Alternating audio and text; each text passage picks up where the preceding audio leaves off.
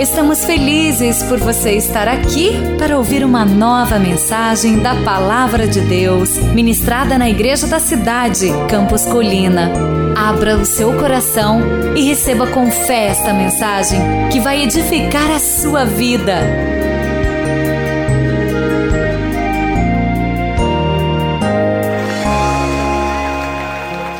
Escolhas de cura. Estamos juntos aqui? Você está comigo?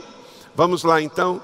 Escolhas de cura. E hoje a escolha de compartilhar. Nós já vimos nessa série, a primeira mensagem foi sobre a base do modelo de cura que é Jesus. Jesus é o modelo de cura. Jesus tinha um modelo, um parâmetro, um procedimento. Se você ler as curas que Jesus realizou em Mateus, Marcos, Lucas, João, Jesus tem não uma técnica, mas há alguns procedimentos, como chegar, se aproximar, impor as mãos, e isso tudo deve ser modelo para nós. Se você não ouviu esta primeira mensagem, ouça. Nós temos no nosso portal, em SoundCloud, o som e no canal do YouTube da igreja a mensagem pregada, e você pode ouvir e também compartilhar com alguém. A primeira mensagem da série. Depois, numa sequência, foram oito escolhas: a escolha da realidade, a escolha da esperança, a escolha do comprometimento, a escolha de confessar, a escolha da transformação, a escolha do perdão e a escolha do crescimento. Todas essas mensagens estão disponíveis em áudio e também vídeo para você abençoar alguém e se você perdeu, para você ouvir uma delas. Hoje então vamos à escolha do compartilhar.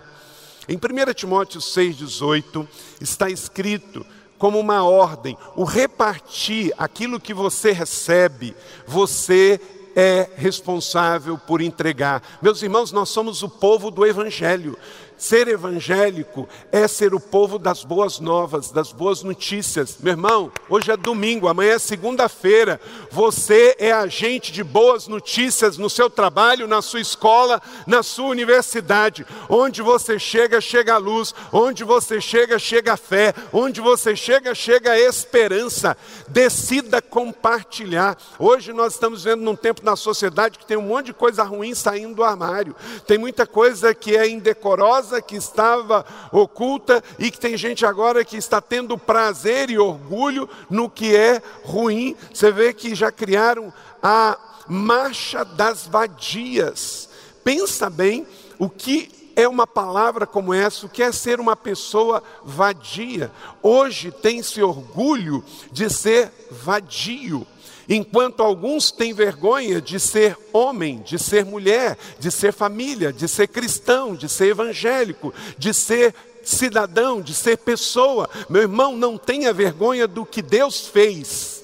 E não queira ser o que Deus não fez você para ser.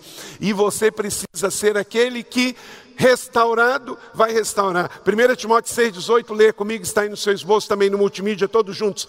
Ordeno-lhes que pratique o bem sejam ricos em boas obras, generosos e prontos para repartir. Meu irmão, aqui tem um pulo do gato para abençoar sua vida, encher o seu tanque e fazer você viver acima da média.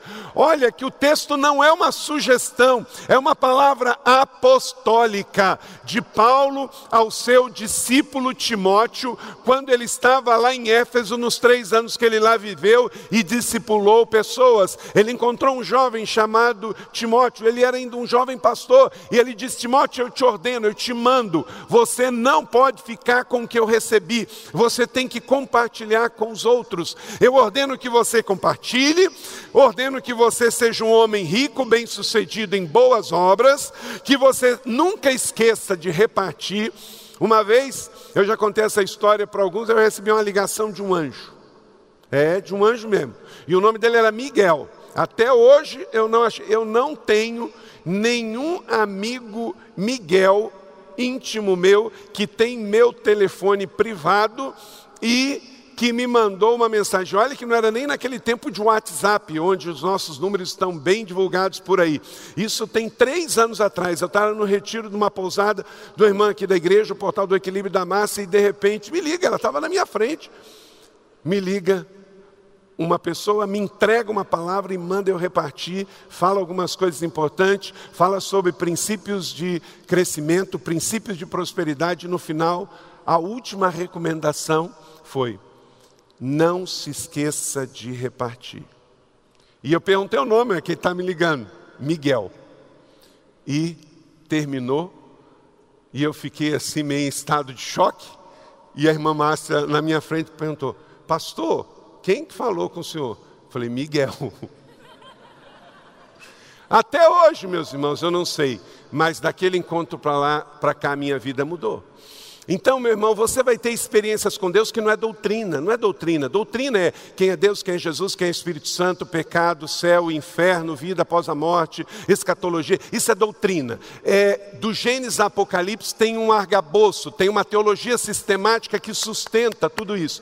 Mas a Bíblia não é um livro só de doutrinas. A Bíblia é um livro também de histórias com experiências para nos inspirar. E tem histórias que não aconteceram mais. Por exemplo, Jesus curou o cego com um cuspe. E não tem a doutrina do cuspe de Cristo, né? Pelo que eu saiba, não tem nenhuma igreja aí cuspindo em ninguém. Pelo, embora que nesse meio gospel tem muita coisa que a gente não vê nas escrituras, né? E olha que tem. Mas não tem a doutrina do cuspe de Cristo. Mas Jesus usou o cuspe para curar alguém. Não tem a doutrina de descer no rio sete vezes, como Deus fez com o general Namã. Mas a Bíblia então tem experiências, e você pode ter experiências com Deus.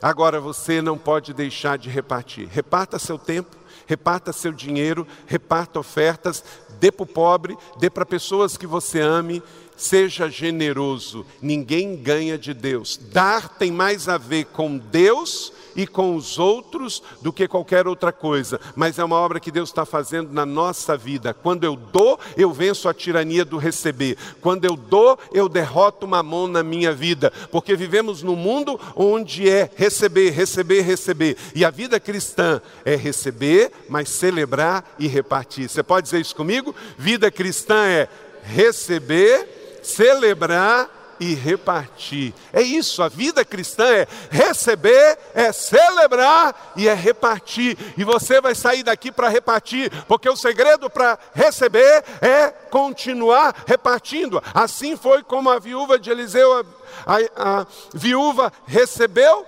porque ela tinha vasilhas, e enquanto que ela tinha vasilhas, ela foi recebendo, recebendo, recebendo, para também para si e para repartir. Os curados são enviados para curar.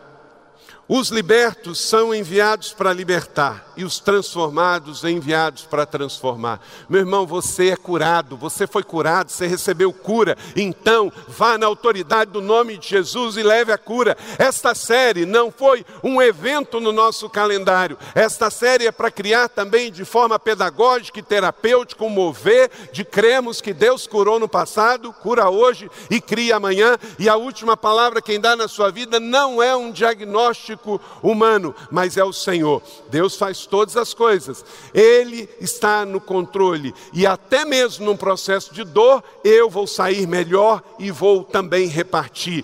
Então, em nome de Jesus, se você foi curado, você é agente de cura. Se você que estava oprimido por demônios, oprimido pela carne, você agora é agente de libertação. Você foi transformado, é agente para transformar. Rick Warren diz no seu livro, Uma Vida com Propósito, e muito dos seus sermões: seguir Jesus não acaba com a dor, ele a transforma. Você pode dizer isso comigo? Seguir Jesus não acaba com a dor, ele a transforma. Não é porque você é um crente em Jesus, porque você crê no Evangelho, porque você crê na Bíblia, que você não vai passar numa dor. Mas a dor não vai ser a sua identidade, a sua perda não vai ser a sua identidade. A perda do Mateus não é a certeza de que acabou tudo, mas Deus vai trabalhar para que algo a mais aconteça. Vidas já foram salvas. Vocês perderam seu filho, mas Deus está ganhando filhos na eternidade através da vida dele. Semana passada aqui, um jovem perdeu a sua vida, os seus pais estão sentados bem aqui na frente, mas tivemos aqui um culto em gratidão a Deus pela vida dele. Foi uma vida curta, só 19 anos, sofreu um acidente terrível e veio falecer mas vidas já estão no céu, através também daquele culto, glória a Deus por isso. Os adolescentes que estão em culto lá agora estão vendo Deus salvando pessoas. Então, Deus não desperdiça uma dor. Então não é porque vocês sentiram uma dor, a dor do luto, a dor da perda, que Deus não estava com vocês e não ama vocês. Não é naquela hora em que você sentiu a pior dor da sua vida, que imagina a dor de perder um filho, a dor de perder um pai, a dor de perder uma pessoa que você ama, mas a sua identidade não é a sua dor. Você prevalecerá a sua dor e será mais forte e vai abençoar outras pessoas. Amém? Então seguir Jesus não acaba com a dor, ele a transforma. Às vezes tem pessoas que diz, são meio que amigos de Jó, né? Olha o que aconteceu com ele, o que está acontecendo? Esse aí está endemoniado, esse aí está em pecado pecado, porque olha, tem tanto problema, tem tanta perda, tem tanta morte. Não necessariamente. Nós vivemos num mundo caído pelo pecado, nós vivemos num mundo que a dor é uma realidade, a injustiça é a realidade, a doença é uma realidade, mas nós não somos a nossa dor, nós não somos a nossa enfermidade, nós somos filhos amados de um Pai amoroso que está no governo e no controle de todas as coisas, e a última palavra dele é que mais importa sobre as nossas vidas. Amém ou não amém, igreja? Então, por que, que você acha que Deus deu o Espírito Santo e o chamou de consolador? Para nos consolar. Ele é o empoderador, ele é o justificador, mas ele também é o consolador. Ora, se Deus chama o Espírito dele de consolador, para que, que é? Para consolar. Quem já foi consolado pelo Espírito Santo de Deus aqui? Então ele cumpriu o seu papel, ele é o consolador. Ora, se Deus nos dá o espírito da consolação, é porque neste mundo, disse Jesus, tereis aflições, mas a sua dor não pode parar você, você é imparável. Há um destino profético sobre a sua vida que você não vai parar por causa das circunstâncias e as dores. Então, Deus nunca desperdiça uma dor ele quer trabalhar em meio à sua dor. Jesus, ele não manda a dor, preste atenção, olha para cá. Jesus não manda a dor. Ele não é sarcástico, ele não vive lá no céu mandando raios e trovões para nós. Isso é Zeus, isso é mitologia grega, isso não é Bíblia. Zeus vivia no Olimpo e quando os seus seguidores o desagradavam, ele mandava raios e trovões. Isso não é Bíblia, isso é mitologia grega, isso não é Deus, é Zeus. O nosso Deus é amor. E é um Deus que ama e não manda o mal, porque Ele é bom em todo o tempo. Agora, Ele pode usar, Ele pode dar sentido à dor que sofremos nesse mundo, independente da razão ou causa da nossa dor. Deus pode usá-la para o nosso próprio benefício, para o propósito dele, para ajudarmos aos outros e para expandirmos o seu reino. Ele nos usa, por exemplo, em meio à dor, para sermos mais solidários com a dor do outro, para termos compaixão, sentirmos com o coração do outro. Então, entenda, 2 Coríntios capítulo 5, 18 e 19 está escrito: Tudo isso provém de Deus, que nos reconciliou consigo mesmo por meio de Cristo e nos deu o ministério da reconciliação, ou seja, que Deus em Cristo estava reconciliando consigo o mundo, não lançando em conta os pecados dos homens, e nos confiou a mensagem da reconciliação. Eu e você recebemos a mensagem da reconciliação. Coloca uma foto aí desse atentado que abalou o mundo, mais uma vez, infelizmente, feito por terroristas islâmicos. Lá em Barcelona, olha essa cena, irmãos. O fotógrafo, ele pegou na hora precisa, perdão, é, é, nos Estados Unidos, é, de forma precisa, aquele atentado é, do grupo que estavam em conflito lá na cidade de Charlottesville, na Virgínia. O grupo do All Right, que é tudo pela direita, e um outro grupo mais de esquerda, de direitos civis. Um rapaz de 20 anos estava dirigindo este Dodge em alta velocidade. Ele entrou no meio da passeata e olha as pessoas. Olha, aquele rapaz em cima, a força, a velocidade foi tão grande do impacto que nós temos, ó, uma, duas, três, quatro, cinco pessoas de perna para o ar nessa foto. É um emaranhado. Isso aí aconteceu semana passada em Charlestonville, na Virgínia. Depois disso, em uma semana aconteceu cinco atentados na Europa. Aconteceu em Barcelona, aconteceu em, na Finlândia, aconteceu é, na Rússia e aconteceu em Paris. Atentados à faca, atentados com bombas, com carros. Então hoje o mundo está inseguro, instável e cheio de ódio. Ódio transvestido de fé, porque isso não é religião, não é possível que uma pessoa que ame a Deus faça uma coisa como essa que está nessa foto.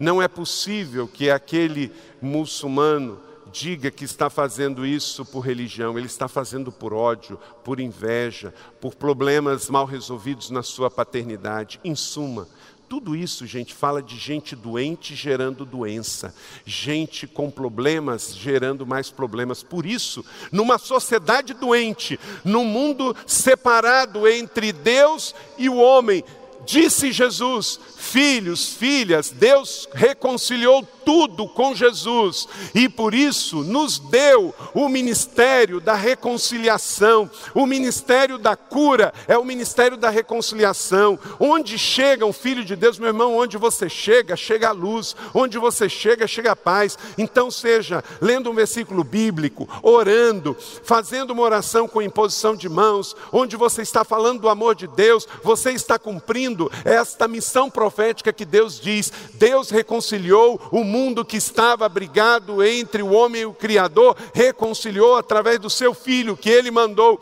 e por isso a cruz está vazia, o túmulo está vazio e a igreja está cheia, porque Deus reconciliou o mundo com o homem através do seu filho. Só que o seu filho terminou o seu ministério terreno e foi, e nos deu o consolador, e me deu e te deu o ministério da reconciliação. Por isso somos agente de reconciliação, agente de cura, agente de transformação. É inadmissível que alguém brigue na sua empresa por causa de você. É inadmissível que haja confusão na sua família por causa de você. Se você é um servo de Deus, se você é um filho de Deus, você precisa trazer reconciliação, você tem que trazer cura. Em nome de Jesus, não aceite ter uma família neurótica porque você está doente. Se trate, se cure e promova a reconciliação. Você é o agente de cura. Se você é uma mulher saudável, bem resolvida, você vai curar o seu marido. Se você é um marido curado, bem resolvido, você vai curar a sua esposa. Se você está com os filhos doentes, mas vocês estão saudáveis, vocês vão gerar filhos saudáveis. Não aceite ficar doente, porque se você vai ficar doente do emocional e isso não for tratado, isso vai passar para o seu filho, vai passar para o seu neto. Quantas pessoas eu vejo na sociedade que ele só está reproduzindo o que são os seus pais mais. Ele só está reproduzindo a dor do outro. A maioria destes jovens, um dos atentados lá da Europa, o de Barcelona essa semana, o rapaz que dirigia a van, que matou 18 pessoas, tinha 17 anos. 17 anos. Imagine o lar que esse rapaz vivia. Imagine a neura que ele vivia através dessa religião tão fanática que muitas vezes o Islã tem se tornado, com tantos abusos. Esses dias eu vi um vídeo do WhatsApp, uma madraça, quando um professor, porque o aluno não conseguia decorar o Alcorão, o que ele apanhou o que, que vai acontecer com aquela criança? Vai crescer toda sequelada, toda doente. E o que, que ele vai fazer? Ele vai reproduzir isso na outra pessoa. Está provado por estatística: mais de 95% dos abusadores de pedofilia foram abusados por outros na sua infância. Então nós precisamos de cura para nós, mas também para passar cura para os outros. Porque se eu não for curado, o que, que eu vou passar? Eu vou passar doença para os outros. O curado cura, o transformado transforma, o liberto liberta. E é isso que nós somos. Vamos sair daqui, gente. Esta cidade, se essas duas mil e poucas pessoas que estão aqui agora saírem daqui e forem agente de cura, nós mudamos São José dos Campos para a honra e glória do Senhor Jesus Cristo de Nazaré. Para a honra e glória do Senhor Jesus Cristo de Nazaré. O problema não está com o mundo. O mundo está onde está não é por causa do mundo, é por causa que a igreja muitas das vezes fica doente com o mundo. Nós precisamos viver essa cura do Senhor. Então, por isso, de forma prática, escreva aí. Já que agora você sai daqui e escolhe render-se a Deus para ser usado para levar boas novas aos outros, tanto pelo exemplo quanto pelas suas palavras. Amém? Não é isso que nós vamos fazer? Então, eu mudo o mundo quando o meu mundo interno está transformado e curado.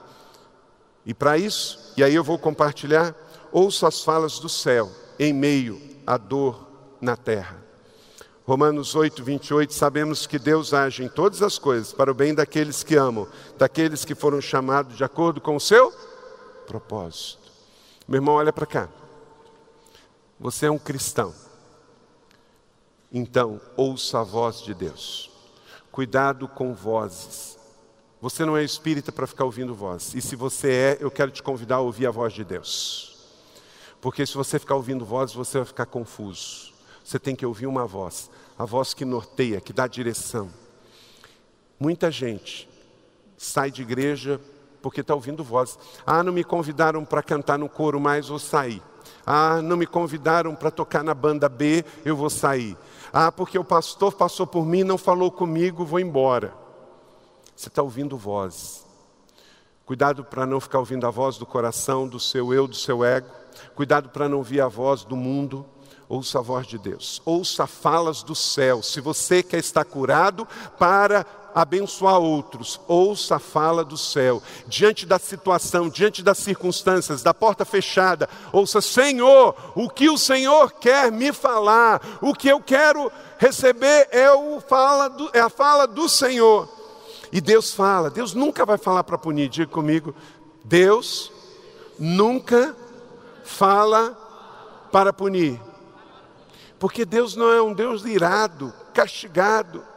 Não, ele fala para avaliar, corrigir, aperfeiçoar, direcionar e aproximar. Ele quer eu e você perto dele. Então, como diz Abacuque, essa oração linda, no capítulo 3, verso 17: mesmo não florescendo a figueira, não havendo uva nas videiras, mesmo falhando a safra das azeitonas, não havendo produção de alimento nas lavouras, nem ovelha no curral, nem bois nos estábulos. Meu irmão, a sua fé, ela precisa ser em Jesus. Ele é o mesmo ontem, hoje será para sempre. Assim ela será estável, ela não vai oscilar. Não vai oscilar. Tem crente que é crente na cotação do dólar, vive oscilando. Tem crente que é crente na cotação da bolsa, ora está lá em cima, ora está lá embaixo. Elevo meus olhos para os montes, elevo meus olhos para o Senhor. É Ele que fez os céus e a terra, é de lá que vem o meu socorro. Meu irmão, a sua vida, a sua solução não vai ser estável se você esperar a solução da prefeitura, do governo do estado, do Palácio do Planalto. O governo está em crise, os partidos políticos estão em crise, a economia está em crise, o emprego está em crise, mas você está em Cristo e nele você está estável. Ele está no governo, ele está no controle, ele é rei, ele tem um trono, ele tem um cetro e ele governará para todos sempre. Amém. É nele que você se estabiliza nas turbulências da sua vida. Então, é isso que ele faz. Quando você ouve a fala do céu, quando você vai para Deus, ele vai falar, porque ele diz: quem tem ouvidos, ouça. E ele vai sempre falar para te dar o melhor, para avaliar, corrigir, aperfeiçoar, direcionar e aproximar. E aí que você fale como Samuel: Senhor, fale que o teu servo ouve. Fale que a tua serva ouve. Meus irmãos, não há algo mais maravilhoso que antes de sair de casa, coloque seu joelho no chão, comece a sua semana de tanque cheio e diga: Senhor, fala que o teu servo ouve. Tudo que o Senhor tem para mim eu quero receber, e todos os planos alinhados do inferno sobre a minha vida está por terra em nome de Jesus. Comece o seu dia com Ele, você vai começar a desenvolver e terminar bem. E agora, para ajudar os outros, você tem que ser você. Você não pode ser fake. Anote aí rapidamente. Você tem que ser você. E para ser você, deixe que tudo que é mentira na sua vida embora. Seja honesto sobre os seus sentimentos. Fale. 2 Coríntios 6,11. Falemos abertamente, como diz Paulo. Fale, fale os seus sentimentos. Seja honesto com as pessoas que você convive, seja você. Curados falam sobre si, doentes só falam sobre os outros. Por isso que o fofoqueiro é doente, ele só fala sobre os outros, ele não fala dele. Fale sobre seus traumas, sobre seus traumas, bota ele para fora, bota seus fantasmas para fora, suas neuras para fora. Gálatas 6, 5. Pois cada um deverá levar a própria carga. Não adianta você fugir, negar. Fale sobre as suas falhas, seja honesto sobre ela. 1 Timóteo 1,15. Falhas. Esta afirmação é fiel e digna de toda aceitação. Cristo Jesus veio ao mundo para salvar os pecadores. E diz Paulo: Eu fui o pior. Não queira mudar as pessoas, mude você. Talvez seu casamento está um caos, é por isso, porque você quer mudar o outro e não muda você mesmo. Suas frustrações, fale sobre suas frustrações. Romanos 7, 18 e 19, fale sobre seus medos.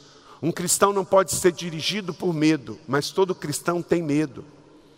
2 Coríntios 12, 20, pois eu temo que ao visitá-los não encontre como eu esperava, o que vocês não encontrem como esperavam Temo que haja em vocês brigas, invejas, manifestações de ira, divisões, calúnias, intrigas, arrogância, desordem. Paulo deu a sua vida pela igreja, então ele escreve uma carta com medo, medo da igreja de Corinto. Está pior do que ele pensava. Então, fale dos seus medos. Deus nos sussurra em nosso prazer, mas ele grita em nossa dor. E se uma dor, meu irmão, bateu na sua vida, seja por luto, por enfermidade ou por perdas, aprenda e cresça no processo da cura. Escreva aí, aprenda e cresça no processo da cura. Três coisas que, em nome de Jesus, fique na sua vida quando uma dor bater em você. Primeiro, aprenda a depender de Deus. Eu aprendi a depender de Deus. 2 Coríntios 1, 8 a 10. Segundo, eu aprendi a seguir a palavra de Deus. Eu me tornei um crente melhor, apesar da minha dor. Gente, a vida é feita de escolhas e de atitudes. Eu conheço na minha vida, eu tenho 47 anos de idade, 25 de ministério e 20 pastor dos irmãos. Vi muita coisa por aqui acontecer. Eu cheguei aqui, essa igreja tinha 600 membros, e hoje são mais de 15 mil. Eu já vi muita gente pegar uma dor e sair dela como uma pessoa melhor. Mas eu já vi muita gente não saber lidar com a sua dor e se estragar ainda mais.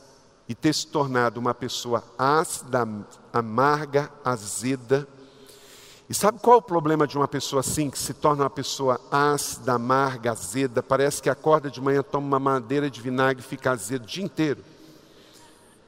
Ela está fazendo mal para ela. Ela não faz mal para mim, sabe por quê? Porque ela não vai conviver comigo. Inclusive, cada vez mais ela vai afastar pessoas de perto dela. Porque você não vai conseguir conviver com uma pessoa assim muito tempo. Então o problema é que as pessoas mais mal amadas, mais mal resolvidas, azegas e amargas, por causa que não superou a sua dor, a sua tristeza, a sua mágoa, é que ela vai continuar se ferindo e ferindo as pessoas da sua vida, aos que estão ao seu convívio.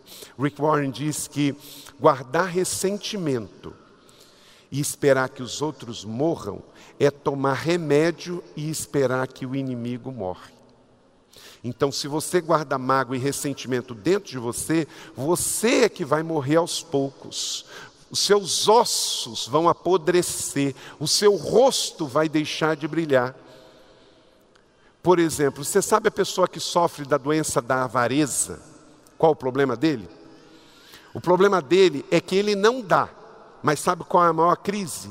É que ele fica muito mal quando alguém dá porque quando alguém dá, ofende a avareza dele. Então ele não gosta de quem dá. Você já percebeu que há pessoas na sua família e no seu contexto e até outros crentes que você chega falando assim: "Ah, eu dei uma coisa para fulano", você é bobo, você é trouxa, você é palhaço. Quem já passou por essa experiência? Você pode ter certeza, foi um avarento que falou isso para você foi uma pessoa frustrada, ele é tão apegado ao dinheiro, tão apegado ao dinheiro, e às vezes é pessoa até rica. Só que ele é tão pobre, tão pobre, tão pobre, que a única coisa que ele tem é dinheiro. Dinheiro não é prosperidade. O próspero pode ter dinheiro, mas não necessariamente o rico tem prosperidade. Porque prosperidade vem de um conceito, vem de shalom. Shalom quer dizer paz, saúde e prosperidade. É algo mais amplo. O avarento não dá e tem raiva de quem dá. Então não dê ouvidos a avarento. As pessoas mais infelizes da vida são aquelas que não sabem repartir. E outra coisa que precisamos aprender é aprender que preciso dos outros. Então, quando uma dor vem na minha vida, eu aprendo a depender de Deus, eu aprendo a seguir a palavra de Deus e eu aprendo a depender dos outros, que eu não sou uma ilha, que eu preciso de você e você precisa de mim. 1 Coríntios 11, 11. No Senhor, todavia, a mulher não é independente do homem, nem o homem independente da mulher. Então não tem que ter briga, não tem que ter supremacia de ninguém. Deus ama todos, Ele não faz acepção de ninguém, muito menos de sexo, mas Ele faz acepção de atitude. Por que, que teve gente em Israel que subiu numa árvore e chamou a atenção de Jesus, como foi o caso de Zaqueu? Porque a atitude faz diferença. Se você orar com fé, você vai fazer diferença, porque tem pessoas que oram sem fé e tem pessoas que nem oram. Então você, quando na sua casa se ajoelhar, fechar a porta do teu quarto, trancar e orar, Deus os céus vão se abrir. E Deus vai achar graça em você em nome de Jesus. E por último, como Deus pode trazer o bom em meio ao dia mau? Deus pode trazer o bom em meio ao dia mau. Todo mundo aqui já teve um dia ruim. Eu tinha um pastor, um mentor meu, que ele dizia que é um dia de inglória. Todo grande pregador teve dia de inglória. Todo grande pregador tem um sermão que ele pregou e nunca mais prega. Você, quem aqui já. Quem que gosta de cozinhar? Gosta. E você que levantou a mão que gosta de cozinhar, você já fez uma comida que você não quis comer? Todo mundo. Porque tem dia que a gente erra a mão no sal, ou sal de mais, ou sal de menos, o bolo não cresce, e você fala assim: Meu Deus do céu. Meu irmão, não pare porque um dia foi mal, porque depois da tempestade Deus vai fazer a bonança. Depois da sexta-feira o domingo vai chegar. Não pare, olha para cá, não perca nas trevas o que Deus te deu na luz. E toda vez que o diabo te lembrar do seu passado, lembre do futuro dele. Você já está salvo e liberto no nome de Jesus. Você está curado para curar. Então, não pare aonde Deus está trabalhando na sua vida. A sua dor não é um ponto final, é Deus trabalhando por detrás da cena para dizer: meu filho, minha filha, eu estou com você. Um dos nomes de Deus é Emanuel. Emanuel quer dizer Deus conosco. Jesus nunca disse que seria fácil ser pai, fácil ser mãe, fácil casamento, fácil empreender, fácil ser empregado, fácil ser patrão. A vida não é fácil, mas a vida é plena com Jesus. Ele não disse que seria fácil, ele disse que estaria conosco. Então, tomamos posse desta palavra em nome de Jesus. Tem dia mal, Romanos 8, 28, sabemos, leia comigo bem forte e declare: Sabemos que Deus age em todas as coisas para o bem daqueles dos que foram chamados de acordo com o seu propósito. Quem é que ama Deus? Então, todas as coisas, e quando a Bíblia diz todas as coisas, é todas as coisas cooperam para o bem daqueles que amam. Em Gênesis 50, 20, José foi o perdoador. Poucos aqui passaram um momento tão difícil na vida quanto José. Vocês planejaram mal contra mim, mas Deus o tornou em bem, para que hoje fosse preservada a vida de muitos. José foi vendido pelos seus irmãos. Sabe? Sabe o que é passar por uma trairagem dessa? Ser vendido pelos seus irmãos? Outra trairagem dessa foi Jesus, né, que passou, que também foi vendido pelos seus irmãos. Mas, da mesma maneira que José perdoou os seus irmãos, Jesus perdoou também os seus discípulos. Perdoou a Pedro na sua impulsividade por o ter negado. Então, perdoe também. Libere perdão quanto às injustiças que fizeram com você. Libere essa bola de que você carrega nos seus pés. Isso vai empoderar a sua vida e vai fazer você viver os seus melhores anos. Em nome de Jesus, o perdão cura, o perdão liberta, o perdão transforma. E gera, sabe o que? Esperança, esperança para mudar. Antes, santifiquem-se ao Senhor no seu coração. Deus quer usar você como um depósito de esperança. Um depósito de esperança. Meu irmão, não se apaixone pelo garoto errado. Não se apaixone pela garota errada. Se apaixone pela noiva do cordeiro. Não perca o seu coração com outras paixões e nunca se esqueça: Deus não é ruim pelo que ele deixou de fazer. Deus nunca será ruim pelo que ele deixou de fazer. Ele é bom pelo que ele é e pelo que ele já fez. Amém? Você recebe esta palavra da fé? Seja sobre a sua vida, na boa medida, sacudida e transbordante. Que você seja um depósito de esperança e receba da cura para curar. Amém? Você acabou de ouvir uma mensagem bíblica da Igreja da Cidade em São José dos Campos. Se esta mensagem abençoou sua vida, compartilhe com seus amigos em suas redes sociais. Obrigada e que Deus te abençoe.